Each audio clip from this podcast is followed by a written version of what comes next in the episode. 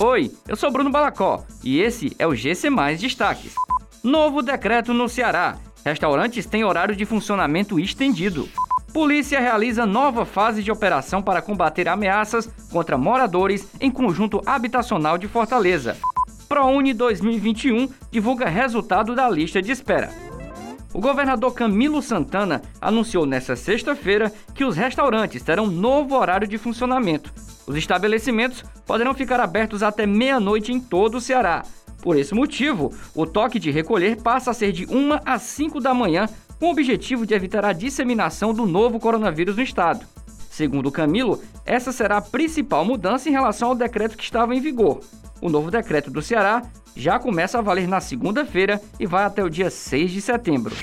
A Secretaria da Segurança Pública e Defesa Social deflagrou nesta sexta-feira mais uma fase da Operação Domus, que tem como finalidade combater ameaças sofridas por moradores de conjuntos habitacionais de Fortaleza e outras irregularidades.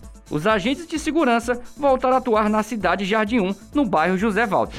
O Ministério da Educação divulgou o resultado da lista de espera do programa Universidade para Todos, relativo ao segundo semestre de 2021.